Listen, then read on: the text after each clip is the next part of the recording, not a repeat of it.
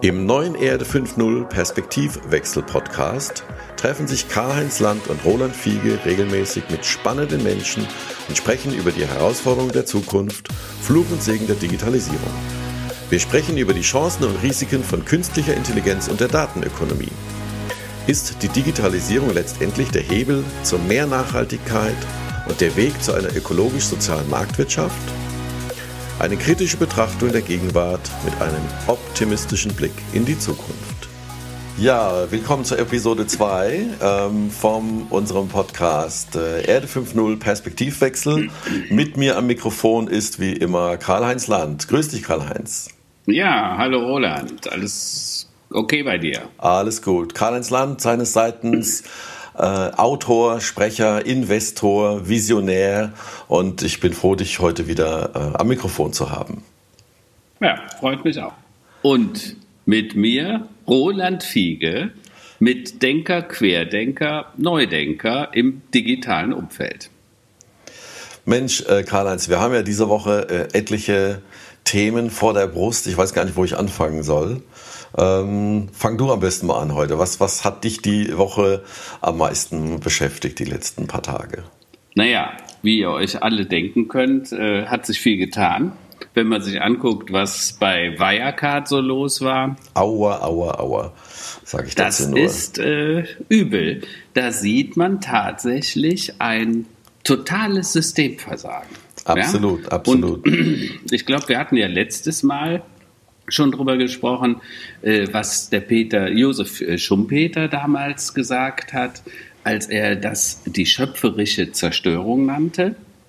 Ich stelle mir im Moment sehr konkret die Frage, stehen wir genau wieder an so einem Punkt? Also brauchen wir diese schöpferische Zerstörung, äh, um die Systeme neu zu ordnen, um Systemfehler zu vermeiden äh, und quasi neues Ordnungssystem in unsere Wirtschaft zu kriegen. Ja, und, also äh, schöpferische Zerstörung ähm, äh, klingt gut. Momentan wird mehr zerstört, nämlich 1,9 Milliarden. Äh, und vor allem mhm. jegliches Vertrauen äh, in die deutsche Wirtschaft, in die deutschen, sagen wir mal, auch ähm, ja, Ordnungsorgane, Prüforgane, sei es von mhm. Regierungsseite, aber sei es natürlich auch in, Bereichen der Wirtschaftsprüfer. Also das ist ja eine Vollkatastrophe. Anders kann man das ja nicht bezeichnen. Wer ja, sind denn die, die Player, die da alle mitspielen? Also man muss das ja immer relativieren. Also Betrug hat es immer schon gegeben. Ja? Dass das natürlich ein Riesenbetrugsskandal ist, ist vollkommen klar. Äh, die 1,9 Milliarden, die hat es ja scheinbar nie gegeben. Die wurden ja gefaked sozusagen. Ähm, äh, das Schlimme ist, äh, dass das gesamte System versagt hat. Also ja. erstmal Ernst Young, weil die haben scheinbar nicht genau genug hingeguckt, obwohl es schon seit 2015, seit der Bilanz, ja Kritiker gab, die sagten, da stimmt irgendwas nicht. Ne? Die Financial Times hat das, äh, mehrere Journalisten der Financial Times haben das sehr reklamiert 2017 stand es bereits im Februar im, im Manager-Magazin und dann hat die BaFin tatsächlich Ermittlungen aufgenommen, aber gegen die Journalisten, nicht gegen, gegen Wirecard. Ja, ja, ja, genau, genau, wegen Verdachts das, auf Manipulationen äh, des, der Kurse, ne? richtig? Genau, weil die sagten, die wollen Leerverkäufe ja, forcieren ja. und irgendwie den Absturz da äh, quasi vorantreiben. Und das ist natürlich, also man muss das sich vorstellen, man wollte das nicht glauben, weil nicht sein darf, was nicht sein kann, ja, oder nicht sein kann, was nicht sein darf. Und äh, das ist natürlich ein Hammer, ja. Ja, der Und totale dann Hammer. Ist ja auch noch die Commerzbank aus dem DAX 30 raus. Man hat dann ausgerechnet Wirecard als den Rising Star in den DAX 30 getan. Ja. Und was das wiederum bedeutet, jeder, der mit Aktien handelt, also alle großen Fonds, die die äh, Indizes abbilden wollten, mussten jetzt auch Wirecard-Aktien kaufen. Ob Klar. sie wollten oder nicht, weil ja, sonst ja, hat sie ja. den Indiz nicht drin. Und äh, das ist natürlich dann, äh, also man kann es gar nicht mehr beschreiben. Die BaFin, die auf der einen Seite für die Banken Arbeit ohne Ende produziert. Die BaFin hat aus den Banken papierverarbeitende Unternehmen gemacht, die ab und zu noch mal einen Kredit vergeben äh, oder Geld rausrücken, aber in der Regel nicht, weil die Auflagen so hoch sind. Äh, ich hatte letztens mit einer äh, äh, Bankenmitarbeiterin gesprochen, die sagte, Herr Land, früher brauchte man für einen Kreditantrag drei Seiten. Heute haben wir fünf Zentimeter Papier, wenn es ein bisschen was umfangreicheres ist. Ja, ja. Und das kann doch nicht wahr sein. Ja, aber vor allem, es wird, es wird tatsächlich, äh, es werden äh, Kreuzchen gemacht, es wird geschaut, ob in den internen Systemen alle Lämpchen auf grün sind, was jetzt dein internes Rating angeht, was deine Kreditwürdigkeit angeht. Und es ist letztlich alles, kann man äh, auch umgehen oder ver, sagen wir, beschönigen, ähm, damit quasi alle ihr Geschäft machen und alle ihre Abschlüsse machen. Aber lass uns mal noch ein mhm. paar Worte zum Geschäftszweck von Wirecard verlieren. Wo kommen die denn her? Ich habe jetzt gelesen, ja, sie haben auch eine Banklizenz gehabt, was eigentlich auch ein genialer Schachzug war, aber dass es eben auch Länder und Regionen gibt, wo sie ja also das Geld nicht direkt vereinnahmen konnten. Also sogenannte Black Boxes gab es da wohl, wo keiner ja. genau wusste, naja, wo das Geld herkam, vielleicht schon, aber wo es dann hingeflossen ist. Also es kann ja durchaus sein, dass diese 1,9 Milliarden irgendwann mal irgendwo erwirtschaftet wurden, nur ja, wo sie geblieben sind, das äh, müssen die Behörden äh, irgendwann mal die Polizeibehörden äh, ermitteln. Ähm, ja. Ich hatte mit Wirecard eigentlich nur einmal kurz zu tun, sogar erst letztes Jahr. Da habe ich einen Zahlungsmittelanbieter gesucht für einen Startup im Bereich Lebensmittellieferdienst mhm. und äh, wollte da auch mal gucken, was gibt es auf dem deutschen Markt für interessante Player. Ähm, habe da die Fühler ausgestreckt, habe aber nie eine, eine Rückmeldung bekommen. Habe ich gedacht, Mensch, ja, vielleicht äh, waren, waren wir dann die noch zu klein nicht. für die. Die waren nicht an dir interessiert. Ich glaube Man auch. muss ganz klar sagen, da wo Wirecard herkommt, ist ja ein sehr äh, kuscheliges Environment. Äh, die waren früher mal der Zahlungsanbieter für Porno-Webseiten. Ja, das Und, ist jetzt insofern jetzt mal nichts Verwerfliches, weil ich glaube, ja. die, diese Industrie hat äh, sagen wir, die gesamte Online-Branche auch noch, natürlich sehr stark nach vorne gebracht, was Zahlungssysteme äh, angeht, was außer, Technik angeht. Außer Frage. Das ja. haben die sehr gut gemacht. Ja. Und da die, die Kerntechnologie von Wirecard, die sollte man auch nicht kritisieren, die ist gut. Das Geschäftsmodell aus meiner Sicht wäre auch gut, wenn es denn erstens auch profitabel wäre, das weiß man heute nicht mehr. Es sah so aus, als wäre es profitabel, aber nachdem dann quasi 25 Prozent aus der Bilanz verschwunden sind, nämlich diese 1,9 Milliarden, ist man sich nicht mehr so sicher, ob sie jemals profitabel waren. Ja. Und äh, äh, aber die Technologie ist ja deshalb nicht schlecht. Ne? Im Gegenteil, äh, das, was mich berührt ist, wir hatten da einen Rising Star, der in äh, quasi 18 Jahren äh, von einem Nobody äh, zu einem DAX-Unternehmen geworden ist, also vom Start-up zum, zum Konzern sozusagen, und eine tolle Technologie hat, aber aufgrund des, naja, vielleicht der Gier des, äh, des Managements, speziell äh, der Vorstände offensichtlich, äh, quasi zerbrochen ist. Ne? Und das ist das, was du ja auch kritisierst, das Vertrauen, was jetzt verloren geht in das die Börse, in die BaFin, in die Aufsichten, in die, es ist ja nicht nur Ernst Young in dem Falle, es sind ja die anderen, die PwCs und wie sie alle heißen auch, da läuft immer das Gleiche. Wir gucken überall hin. Ne? Äh, äh, die, die Kleinen, die werden erschossen und die Großen lässt man laufen. So den Eindruck hat man ja hier wieder. Ja. Und das ist halt sch sehr schlecht für was den mich, Was mich halt da am meisten, also jetzt mal 1,9 Milliarden mhm. hin oder her, äh, Aktienkurs weg, Investitionen weg, also wer auch immer da Geld reingesteckt hat, der beißt sich jetzt wahrscheinlich auf etliche Fingernägel. Das ist natürlich der finanzielle Schaden. Aber was mich noch viel, viel viel mehr stört, ähm, ist folgendes. Also ich mache ja seit über fünf Jahren, bin ich regelmäßig bei NTV in der Telebörse, mhm. ähm, bei den Öffentlich-Rechtlichen immer auch mal wieder, Deutschlandfunk äh, und, und Mittagsmagazin auch mal bei RD, ZDF und werde gefragt äh, über meine Einschätzung zu Technologie, zu te sogenannten Tech-Firmen, also Facebook, Google ja. und so weiter und so fort. Und da wird natürlich äh, immer auch gefragt, was machen die deutschen Player? Ähm, und äh, da gibt es dann immer zwei Fragen, Fragen, mit denen jedes Interview beendet wird. Also das ist diese rituellen Fragen von äh, ähm, den Fernsehjournalisten oder auch Radiojournalisten sind folgende. Die erste, also die vorletzte Frage ist die, ja, was ist mit der Datensicherheit und dem Datenschutz? Also das ist jetzt hier in dem mhm. Fall Wirecard jetzt kein Klaro. Thema. Ähm, also so nach dem Motto, sind wir eine Datensicherheit? äh, vollkommen berechtigte Frage und ich denke, da haben wir auch schon genug Antworten erlebt in den letzten Jahren. Und mhm. die zweite Frage, vor allem wenn es um ja, ähm, äh, IPOs geht, also äh, Börsengänge geht und, und Werte und Börsenwerten von Firmen ja. geht, ist das denn überbewertet? Haben wir denn eine neue Internetblase? Also die haben alle ja, das Jahr 99, 2000 noch nicht vergessen, die Anleger oder die Börse. Und alle haben quasi Angst, weil sie natürlich nicht die Geschäftsmodelle äh, verstehen und auch nicht sehen und anfassen können. Also jetzt, äh, ähm, jetzt Automotive Klar. ist jetzt vielleicht auch kein gutes Beispiel für eine ehrbare Industrie, mhm. ja, in den letzten Jahren, aber man kann zumindest ein produziertes Auto auf der Halde stehen sehen oder im Laden oder ja. auf der Straße. Man kann auch äh, Güterzüge voller Chemieprodukte sehen und irgendwo Dinge, die produziert werden.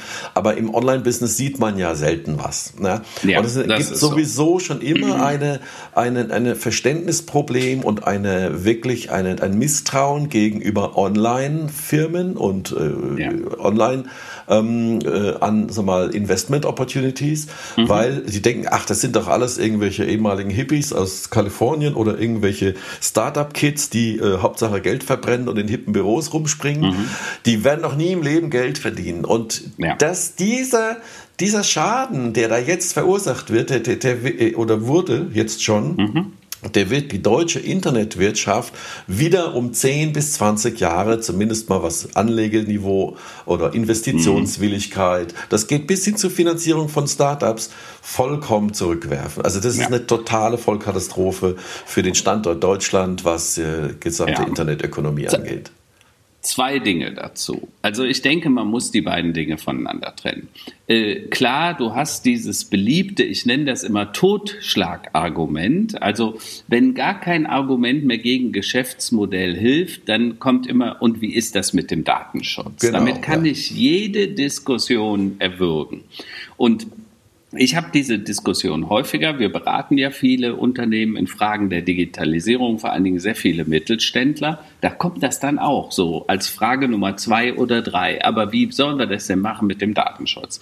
Und ich sage immer, blenden Sie den Datenschutz doch erstmal einfach aus. Wir überlegen uns erstmal, wie das Modell sein könnte und am Ende reden wir über Privacy, Datenschutz oder wie ich es gerne neuerdings nenne, Datensouveränität. Weil ich glaube, es wird in Zukunft nicht mehr um Sicherheit und Security allein gehen, sondern um die Datenautonomie, die Souveränität von jedem Einzelnen von uns. Äh, und da sind wir noch weit, weit von entfernt. Meine These, hier könnte Deutschland sogar eine Vorreiterrolle nehmen, auch technologisch. Aber wenn man jetzt sich dann mal den Fall anschaut, ähm, Wirecard, man muss einfach sagen, Betrug hat es immer schon gegeben. Ja? Und ähm, wenn wir Dinge nicht sehen wollen oder nicht hören wollen, ne, die ja die Finanzanalysten und auch verschiedene Journalisten schon sehr früh gewarnt haben, dann müssen wir einfach sagen, äh, Gier frisst Hirn offensichtlich. Äh, äh, man wollte sich mit diesen Dingen nicht auseinandersetzen. Der Schaden, da bin ich bei dir, ist groß, weil das haben wir gemerkt damals nach dem Telekom-Börsengang und dem dramatischen Verfall später. Ja, die wurde ja in ja. den Himmel gelobt, die Aktie. Heute ist auf einem moderaten Level wieder, aber da haben viele Leute viel, viel Geld verloren. Das war ja. der erste Schock. Dann kam alles, was mit dem Bubble als solches passierte, Zusammenbruch des neuen Marktes und so weiter.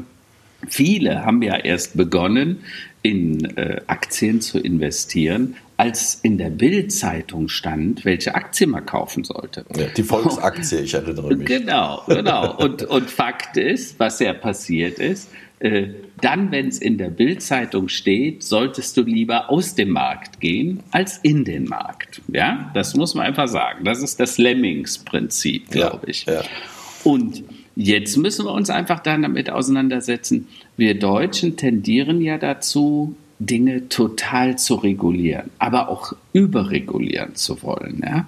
Also, und damit sind wir dann bei unseren Wirtschaftsprüfern, damit sind wir dann wieder bei der BaFin.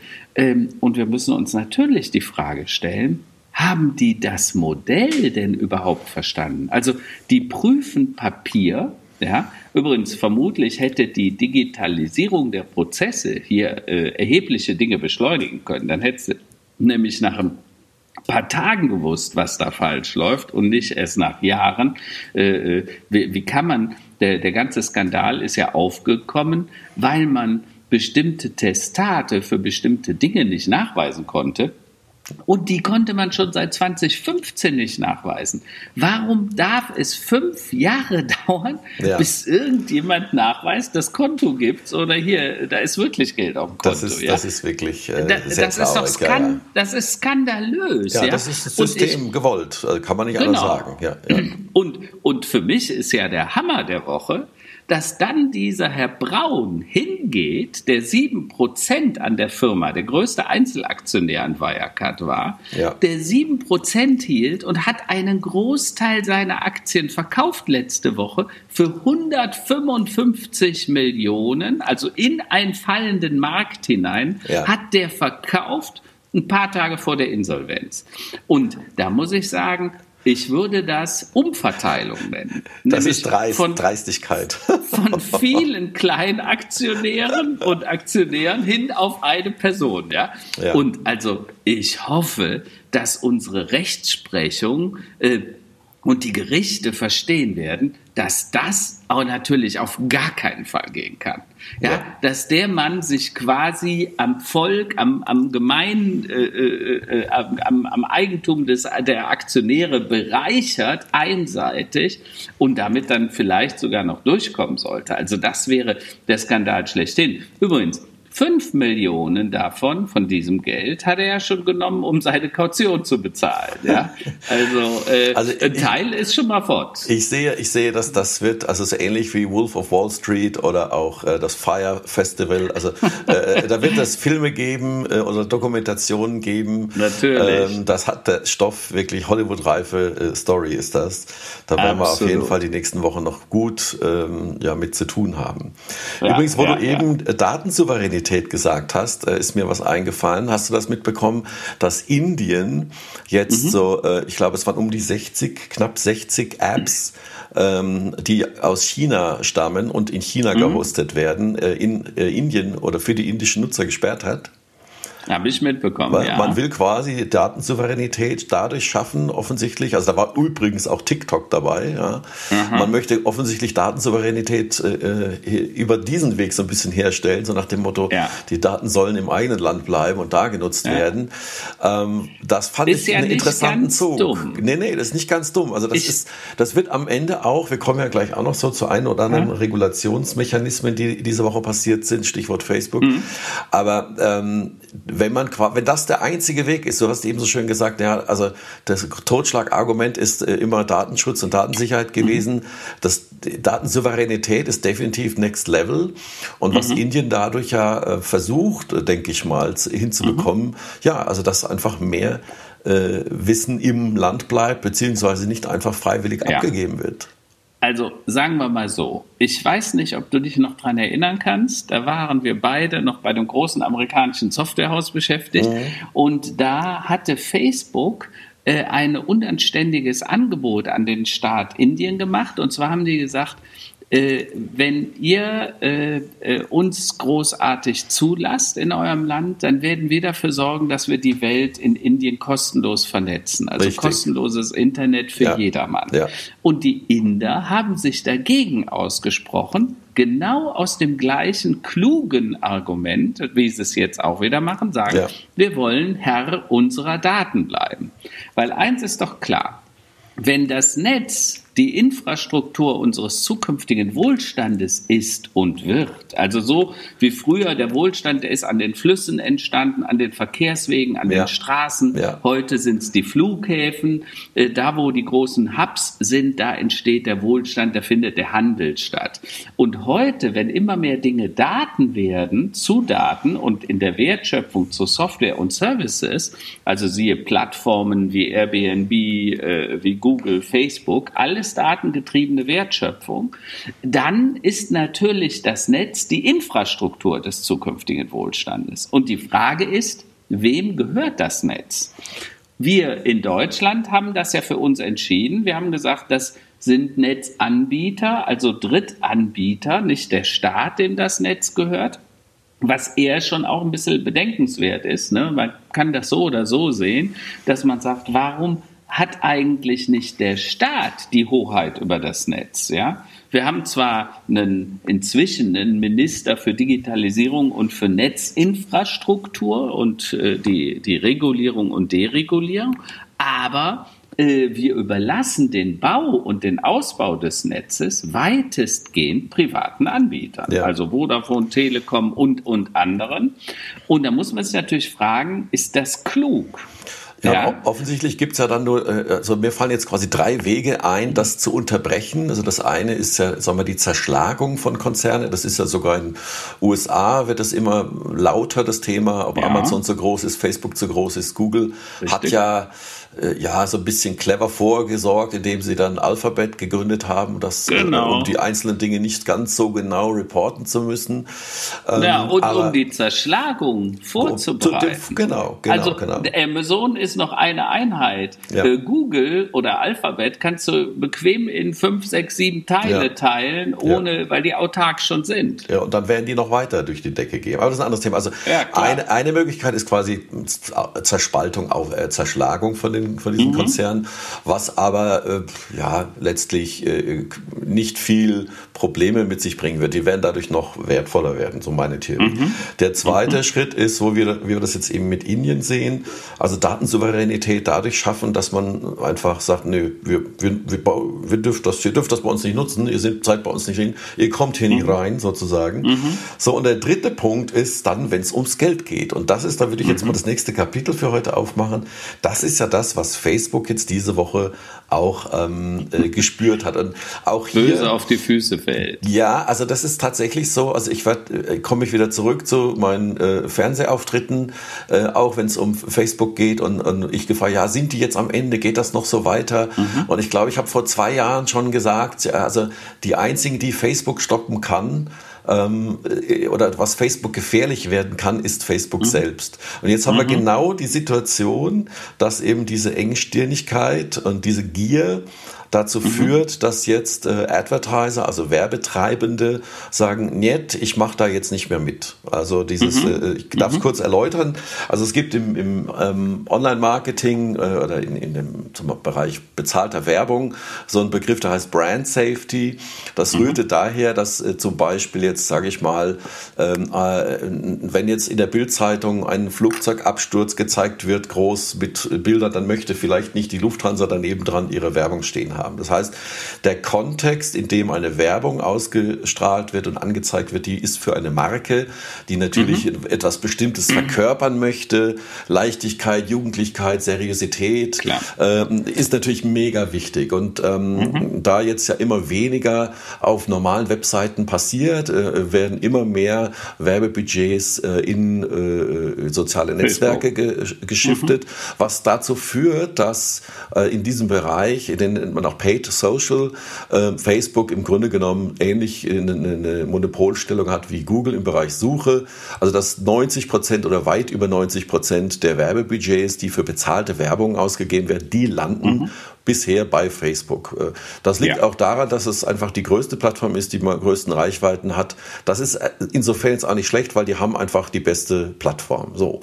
Mhm. Ähm, alle anderen Player wie Twitter, die haben es jetzt seit 10, 15 Jahren nicht geschafft, hier hinten hochzukommen, was diese Art ja. der Monetarisierung angeht. Äh, Pinterest spielt eine untergeordnete Rolle, TikTok eine kleine Rolle. Ähm, also da ist Facebook einfach kompletter Platzhirsch. So, und was ist jetzt passiert mhm. die letzte Woche? Ähm, oder in den letzten fünf, sechs Tagen, ist, dass Marken so langsam, ich äh, excuse my French, die Schnauze voll haben. Mhm. Ähm, da zählt Ford dazu, Starbucks dazu, äh, Unilever, also sehr viele so, so Konsumentenartikel. Henkel, seit gestern Henkel, auch, Henkel. auch seit gestern. Ähm, Adidas hat sich gemeldet, sagen, nee, wir wollen nicht, dass unsere Produkte und unsere Marken in dem Kontext von Fake News, Hate Speech äh, genau. und all den Katastrophen, die dort mhm. Äh, auch vor allem, finde ich, in den letzten fünf Jahren passiert sind, stattfindet. Also für mich persönlich ja. hat die sogenannte Flüchtlingskrise damals, hat für mich gezeigt, dass wirklich, es ist, Facebook ist eine Hate Machine und unser guter mhm. Freund Scott Galloway äh, mhm. sagt auch, ja, also das ist der äh, schlimmste und größte Despot und Psychopath, äh, ist Mark Zuckerberg ja. momentan. Mhm. Äh, mhm. so, und jetzt haben sie endlich mal einen Dämpfer bekommen, in dem diese Marken sagen, nicht, ich möchte in diesem Kontext keine Werbung mehr ausstrahlen und ja. die streichen die Budgets zusammen. Was Übrigens über 200 ja. Firmen in Summe inzwischen. Ja, ne? ja. Was jetzt auch zu einem ersten äh, Drop irgendwie von den letzten Tagen des Börsenwertes mhm. geführt hat. Also ähm, da war dann äh, Mark Zuckerberg komischerweise kurzfristig nicht mehr unter den Top drei reichsten Personen der Welt. Ähm, genau. Das ist natürlich eine Sache, die, da merken wir, was ich auch immer gesagt habe, Facebook kann eigentlich nur an sich selbst zugrunde gehen. Das ganze Thema Datenschutz und Datensicherheit hat denen überhaupt nicht geschadet, hat niemanden mehr interessiert. Ja. Ähm, und jetzt ist es letztlich das Thema Kontext und Brand Safety, was ja. sie äh, endlich mal äh, zwingt, zur Besinnung zu kommen und da mal ein mhm. bisschen inhaltlich aufzuräumen. Also das ist äh, aber, begrüßenswert. Aber es ist ja viel mehr äh, Roland, mhm. was da passiert. Also wir erleben im Moment, dass die ganze Welt sich von rechts auf links dreht. Ja. Corona war so ein bisschen das, was äh, dass die heiße Platte für die Kinderhand war. Ne? Wir wussten alle, wenn wir auf die heiße Platte fassen, dann wird das richtig wehtun. Äh, wir hatten auch vorher schon Krisen, also Artensterben, Klimawandel, zunehmende Umweltzerschmutzung, Umzerstörung. Denk mal an die Regenwälder in Brasilien, was äh, der gutste Präsident da so macht, der Bolsonaro, indem er da den halben Wald abforsten lässt.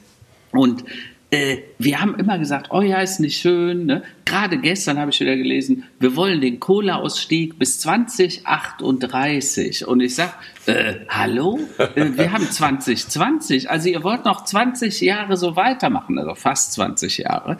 Und ich sage mir immer, Leute, wir haben offensichtlich den Knall da noch nicht gehört. Ja? Auf der anderen Seite, durch Corona haben wir diese Selbstwirkung, also innerhalb von Tagen kam es zum kompletten Lockdown. Jeder einzelne von uns hat gemerkt, wie schmerzhaft die Konsequenzen von Corona, von so einer Pandemie sind. Ja?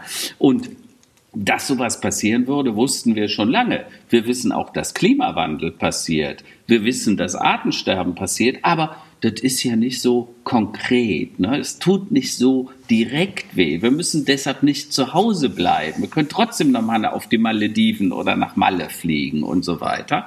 Und da hat sich jetzt einiges geändert. Und meines Erachtens nach hat sich jetzt was im Konsumverhalten der Menschen geändert. Äh, auch im Denken, auch von handelnden Managern. Äh, ich nenne das immer weg vom Profit- und Shareholder-Value-Denken hin zum Denken der Sinnökonomie, Purpose nennen die Amerikaner das, ne? was ist der Reason Why? Und ich nenne das in Richtung ökologisch-soziale Marktwirtschaft gehend. Also sprich, dass wir sagen, es geht nicht mehr nur um Gewinn- und Profitmaximierung, das, was ich tue, muss auch Sinn machen. Und wenn dann die Werbetreibenden und die Unternehmen sagen, hör mal, also eine Plattform, die da den Trump oder auch andere so unglaublich gewähren lässt. Ne? Ähm, äh, denk an die Datenleaks, die da entstanden sind. Damals in England äh, von Cambridge, Cambridge Analytica, die quasi ganze Wahlen scheinbar damit manipuliert haben, dann sagen die Leute zu Recht, pass mal auf, hey, lasst uns doch mal drüber nachdenken, ob wir das nicht anders machen können. Und meine These ist, das wird von Privacy und Datensicherheit, wird das hin zu Datensouveränität führen. Und gerne können wir gleich mal darüber diskutieren, was ich unter Datensouveränität verstehe und warum ich glaube, dass hier ganz neue Konzerne entstehen können, die das sicherstellen können, weil in keinem anderen Land, also in China wird Datensouveränität nicht erfunden werden und in Amerika vermutlich auch nicht. Aber in Europa könnte das sehr gut passieren. Ja, ja. Ja, vielleicht haben wir da, wir haben ja doch sehr umtriebige Datenschutzbeauftragte, die aber genau. oftmals an der Realität äh, sagen wir, vorbei äh, agieren oder agiert haben aber das Thema wird wieder hochkochen. Das ist absolut richtig. Ja. Ne? Und hier, was du ähm, sozial-ökologische äh, Marktwirtschaft, Marktwirtschaft nennst, also zumindest mal jetzt hier ist ja Zuckerberg dazu gezwungen, mal eine soziale Verantwortung auch zu übernehmen. Ja. Also die hat er ja so. bisher äh, äh schmerzlich vermissen übernommen. lassen und ja. ähm, immer schön Wetter geredet und hat natürlich immer, es war immer gut für den Shareholder Value, für, für den Aktienkurs insgesamt war das natürlich alles gut, was er gemacht hat. Aber man hat halt auch äh, eine andere Art der Verantwortung, äh, wenn man der mächtigste Mann der Welt ist. Das muss man einfach so sagen.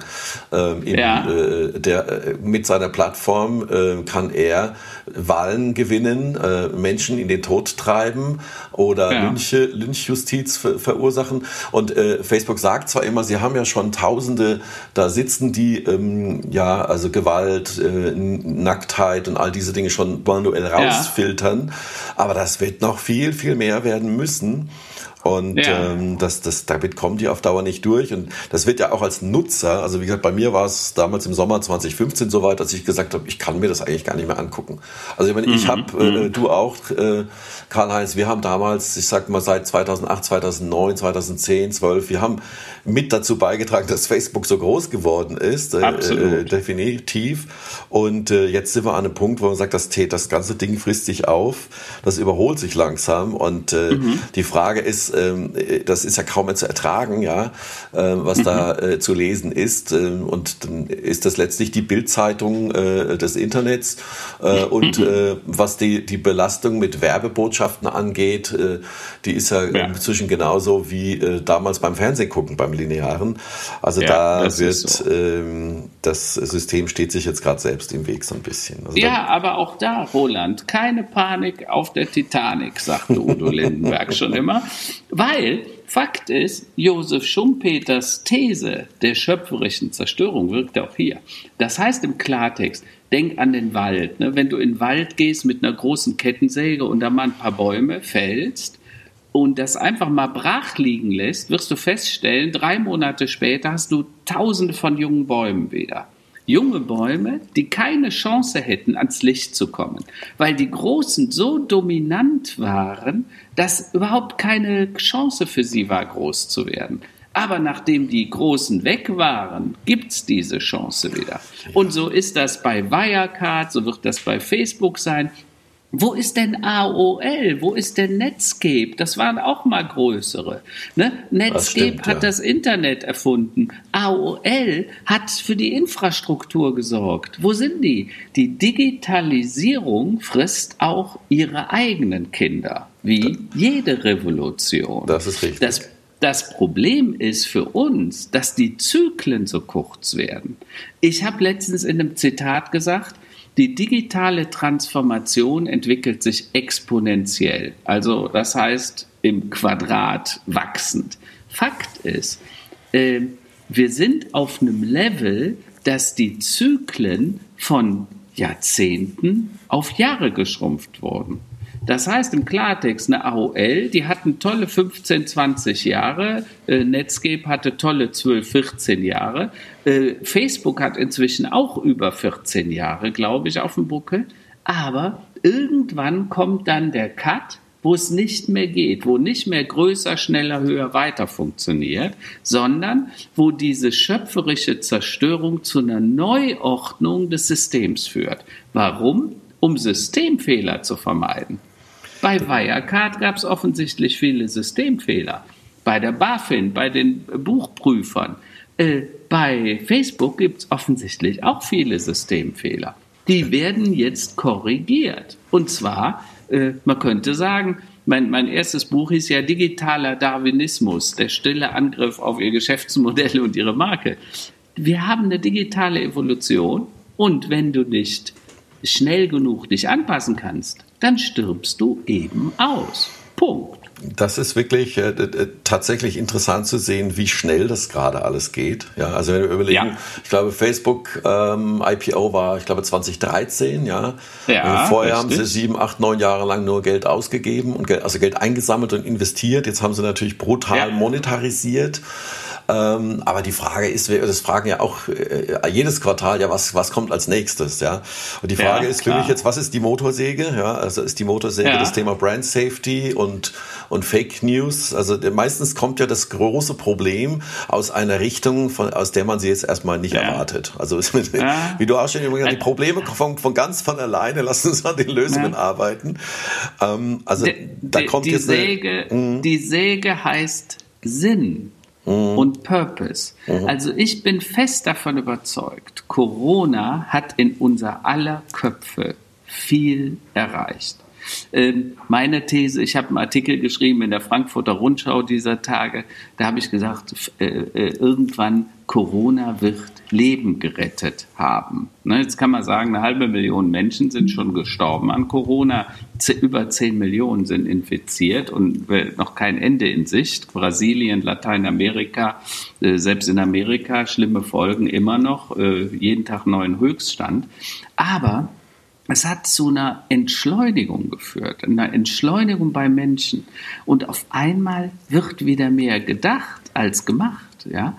Und weißt du, manchmal finde ich es ganz gut, wenn man, bevor man handelt, auch mal na darüber nachdenkt. Ne? Ja, und, das wäre nicht schlecht. Und, und nicht nur immer das Alte macht, also ich, ich höre heute Morgen äh, auf NTV, ja, wann wird endlich alles wieder so sein wie früher? Fliegen, Dingsen, Börsen, äh, äh, Industrie, wann haben wir wieder. Und ich sage, gar nicht. Leute, Gar wollen nicht. wir das denn? Wollen wir das? Jetzt mal ernsthaft, sollten wir das denn wirklich wollen? Ne? Meine These ist, wir sollten darüber nachdenken, was macht Sinn und was macht auch keinen Sinn. Wollen wir, ich sage jetzt mal, äh, Thema Tönnis, ne? so äh, ist ja auch einer der großen Flops äh, oh, diese ja. Woche. Ne? Was da passiert. Müssen wir jeden Tag Fleisch essen? Brauchen wir wirklich diese massenhafte Abschlachterei und die Tierquälerei, die damit verbunden ist?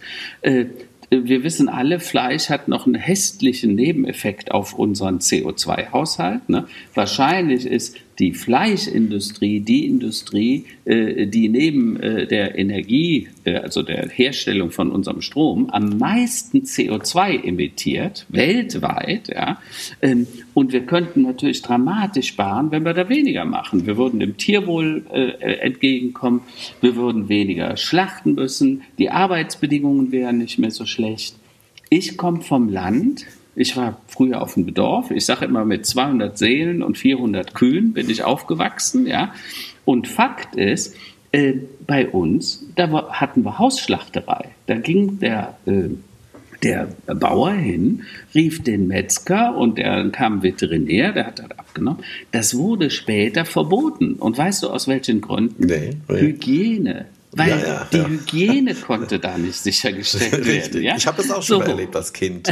Eine Schlachtung im Hof äh, eines Ja, klar, logisch. Ich habe mit den Armen im, im, in der Wanne und musste das Blut, durfte das Blut mitrühren, damit wir da Blutwurst ah, ausmachen okay. konnten. So, weil das wurde halt richtig verarbeitet. Aber du hattest auch einen ganz anderen Umgang. Die Kuh kannte ich auch. Ja. Die hatte vorher noch im, im Stall gestanden, weil du hattest nicht mehr als 15 oder 20 Kühe. Das war der Reichtum des kleinen Bauern. Ja. Und Heute haben dieselben Bauern 600 und 1000 Kühe. Äh, die fahren die Gülle dann irgendwo anders hin, weil sie sie nicht mehr auf den Feldern ausbringen können. Die Tiere sind natürlich auch schon lange nicht mehr auf der Wiese, sie sind nur noch der, im Stall. Und das heißt, das ganze System hat sich so pervertiert, weil es nur noch um Menge und äh, Quantität und um Profit ging. Und dabei sind die Bauern zum Beispiel auf der Strecke geblieben. Ne? Weil ja. die haben die größeren Höfe, die haben sich total verschuldet, sind die jetzt abhängig von den Banken äh, äh, und womöglich irgendwelchen Großaktionären. Äh, und auf der anderen Seite hat es der Umwelt dramatisch geschadet. Richtig, und, richtig. Und ich sage, Jetzt fangen die Menschen, und ich weiß nicht, wie das dir geht, ob du nicht auch in deinem Bekanntenkreis Diskussionen hast mit Leuten, wo du sagst, sag mal, ah, wir essen doch nicht mehr, also vielleicht noch einmal die Woche ein bisschen Fleisch, ganz ohne wollen wir noch nicht, ne? wird ja nicht jeder sofort Vegetarier oder sogar Veganer. Ähm, aber man merkt, da verändert sich was. Und ja. das finde ich gut. Das, da hat sicherlich Corona einen guten Impuls geliefert. Ähm, ich bin noch nicht ganz sicher, ob das quasi auch äh, bei den, in den Kühlregalen der Discounter dann Einzug äh, äh, halten Nö, wird. Äh, also ich äh, sehe halt äh, jetzt auch, äh, wenn, wenn jetzt zum Beispiel bei Tönnies, äh, wenn die nicht schlachten mhm. können, dann muss halt in China geschlachtet werden. Ja, also es ist ja, äh, es ist ja auch nichts Neues. Also dass äh, Viecher durch die Welt geflogen thinking. werden. Oder Roland, die, das also, wird nicht funktionieren. Ne, natürlich wird es nicht sehen. funktionieren. Der, der, der Konsument wird den Quatsch nicht mehr mitmachen. Ja, ne? ja. Es ist im Moment noch eine gewisse, ich sag das mal, eine, eine gut ausgebildete Mittel- und Oberschicht, die ja. darüber nachdenkt.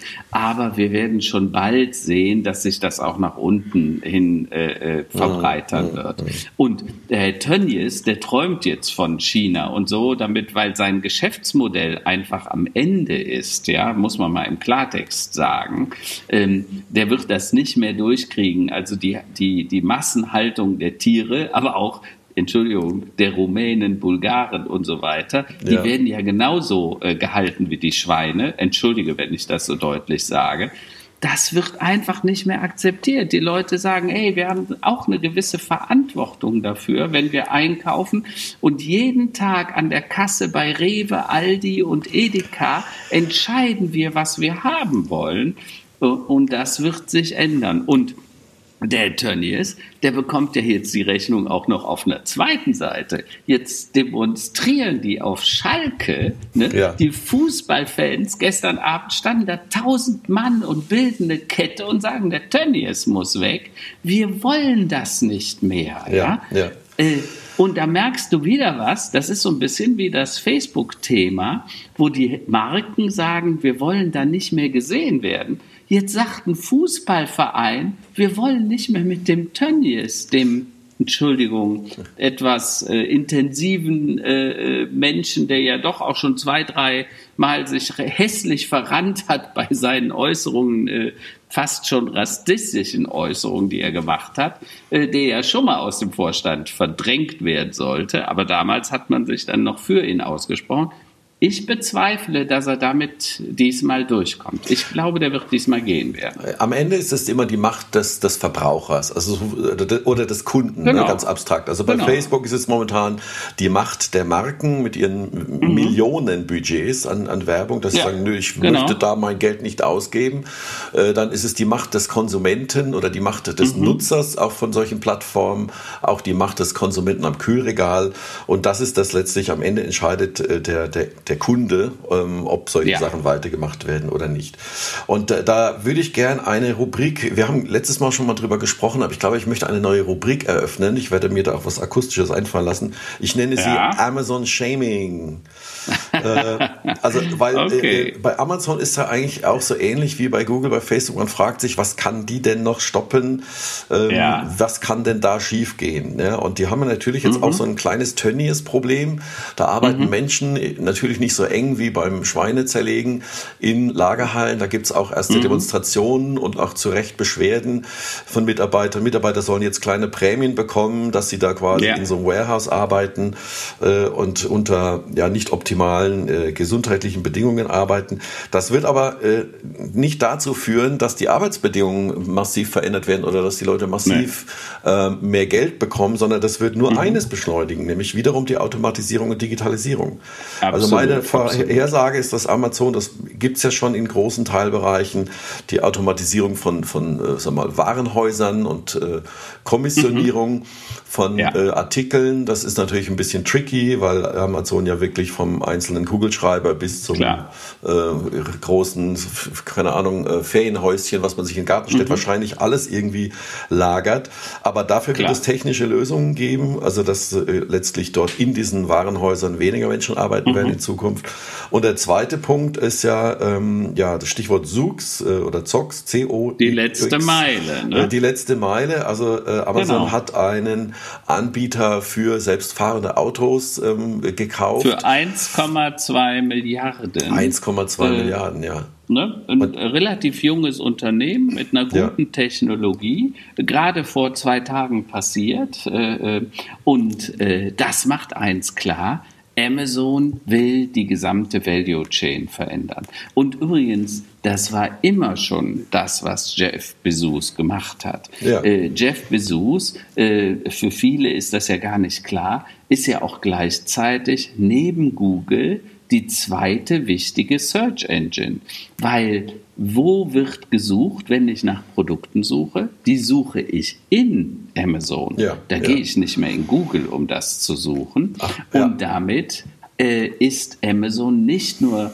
äh, der größte Logistiker der Welt, der größte Einzelhändler der Welt, der größte Retailer der Welt, sondern ist auch der mindestens mal zweitgrößte Daten, äh, Daten-Search-Anbieter der Welt, äh, wenn nicht sogar inzwischen der größte. Wir wissen es ja gar nicht, weil Amazon über die Ergebnisse, was Search angeht, ja nicht spricht. Und eins muss man sich klar machen bei Amazon, äh, die sind ein, ein, ein Login-Anbieter. Das heißt, äh, Du kannst bei Google kannst du noch irgendwie ein bisschen mitspielen, du kannst Dinge optimieren, du kannst SEO machen, Search Engine Optimizing und Search Engine Marketing und so weiter. Das kannst du so einfach bei Amazon nicht oder andersrum, du kannst es nur in ihrem System. Dann bist in du aber System. komplett locked in. Komplett ja, locked in.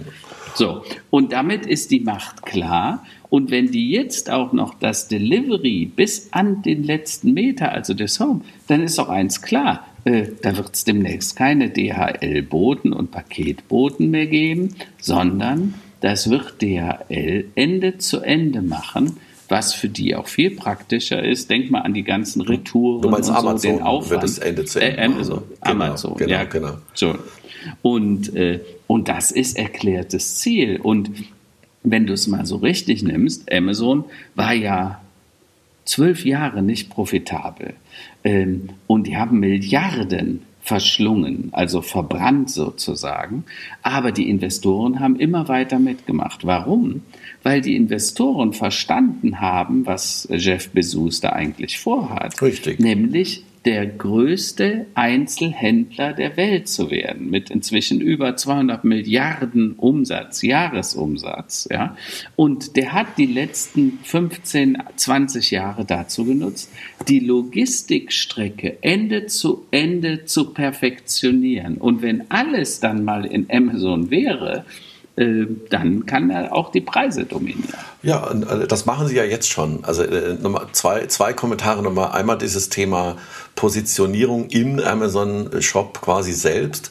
Amazon mausert sich übrigens gerade neben Google und Facebook als Advertiser auch. Also wenn alle, die, mhm. die etwas direkt ja. verkaufen wollen, geben auch Werbebudgets innerhalb und auf mhm. Amazon aus, um natürlich dort im Ranking hochzukommen und ja. angezeigt zu werden.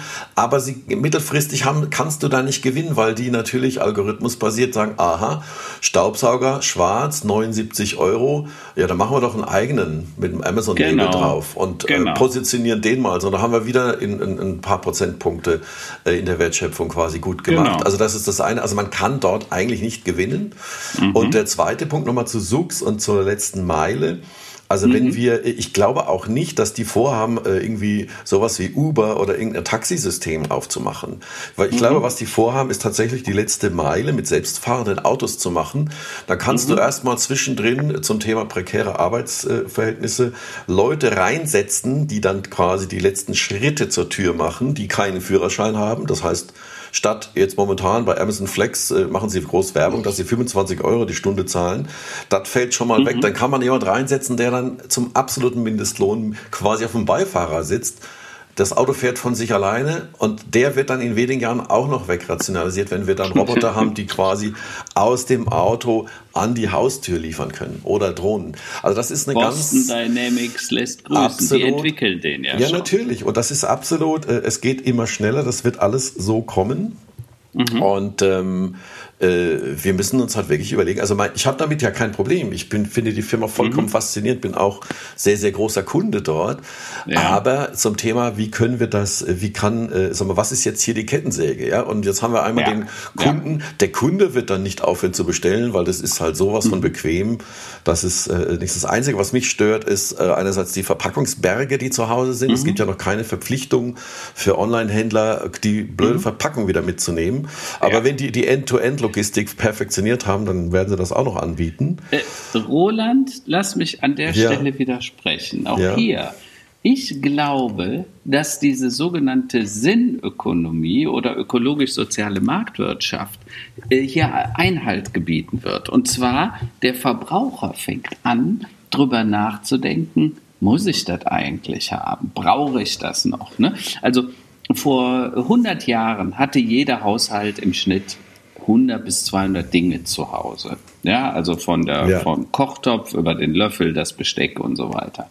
Heute haben wir etwa 10.000 Dinge zu Hause. Und wer nicht weiß wo, der geht einfach mal in den Keller, in die Garage oder auf den Speicher. Das, das findet er die Das kenne ich gut. So. Das heißt, wir haben jetzt gemerkt, Mensch, wir brauchen das doch gar nicht. Wir waren äh, acht Wochen im Lockdown, wir konnten nicht shoppen und auf einmal stellt man fest, auch diese Pflaster, dieses immer wieder Kleinigkeiten für sich kaufen, das muss man nicht unbedingt haben. Äh, jetzt hat Amazon massiv profitiert von der Entwicklung, weil wir äh, ja einkaserniert waren. Wir konnten nicht shoppen gehen und ein paar Dinge brauchst du halt doch. Dann hast du das online gemacht. Da hatten sie von profitiert. Meine Prognose ist aber, wir werden demnächst eine Renaissance des Lokalen erleben. Ja? Das heißt, das kleine Geschäft um die Ecke, der Metzger, der Biometzger ähm, macht, der vielleicht auch das Fleisch noch dry-aged, weil es noch zarter dann ist, dann den, äh, äh, den, das, die Verhaltensänderung, dass man eben weniger äh, Fleisch isst. Wir werden erleben, dass wir äh, wieder lokale Dienstleister haben werden, äh, weil es einfach auch energieschonender ist. Ne? Ich meine, äh, unsere Industrie, wo wir äh, Kartoffel aus Frankfurt äh, äh, nach Holland zum Schälen bringen, nach München zum Frittieren und Kleinschnibbeln, die dann wieder im Handel verteilt wird über die ganze Bundesrepublik, das ist ja auch echt der Wahnsinn. Ja? Und ich glaube, solche Skandale wie jetzt bei Tönnies, ist ja nur ein Lebensmittelskandal, schreibt gerade einen neuen Roman, der beschäftigt sich mit Energie und Ernährung.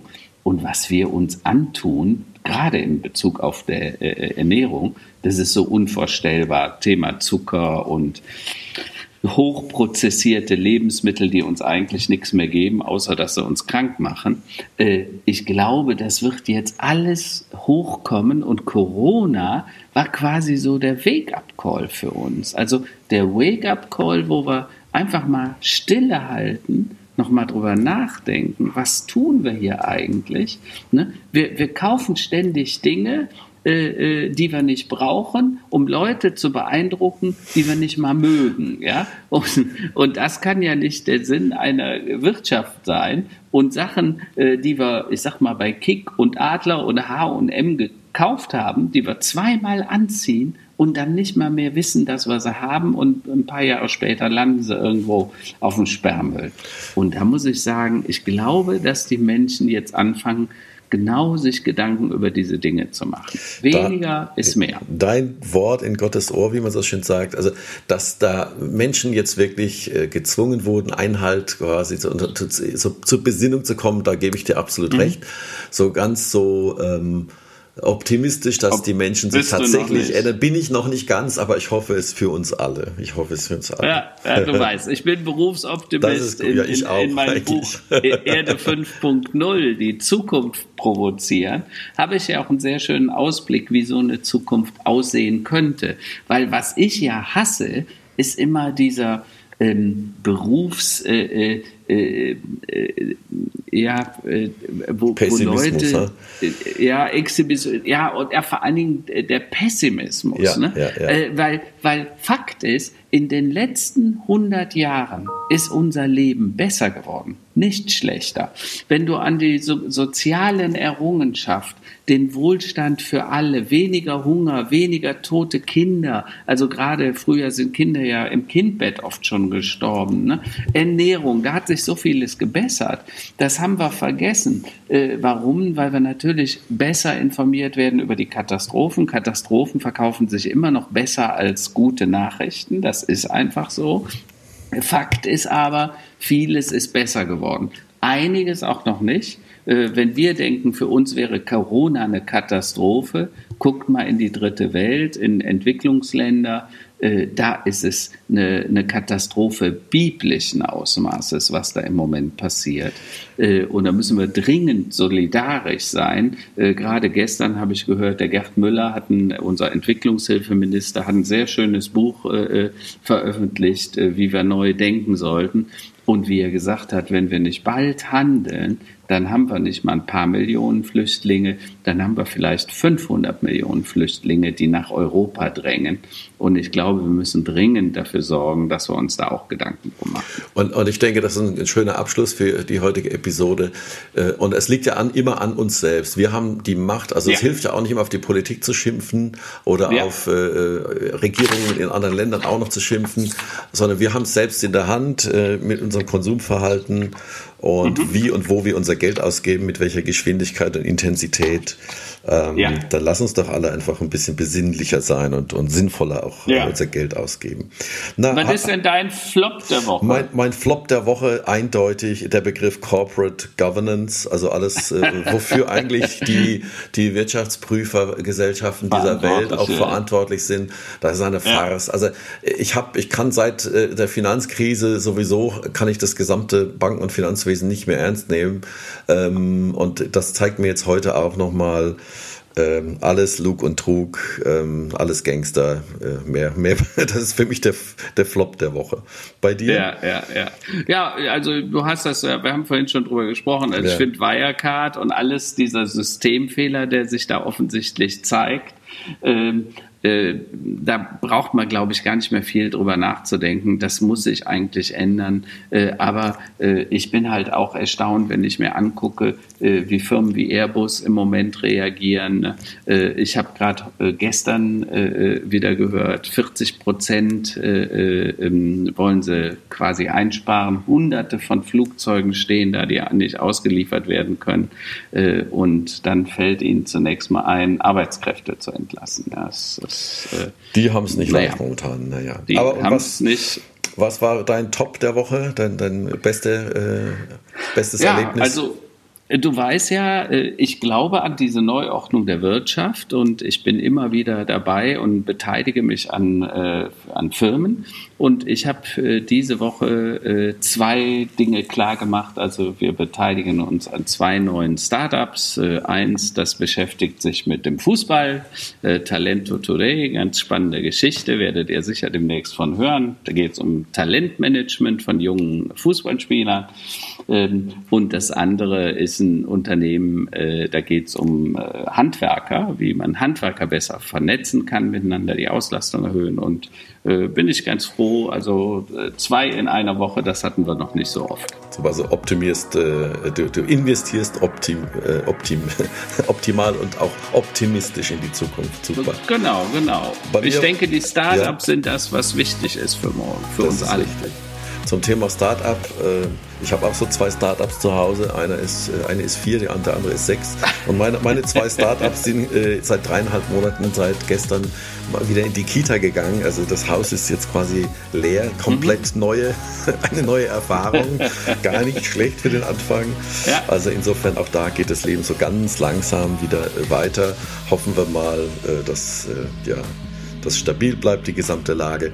Ich freue mich ja. ähm, auf die nächste Woche, Karl-Heinz. Vielen, vielen Dank. Und ähm, Prima. Freue mich auch. Und allen Hörern ein und Hörerinnen natürlich eine gute Restwoche. Ja? Bis bald. Spannende Restwoche und viele neue Perspektivwechsel für euch alle.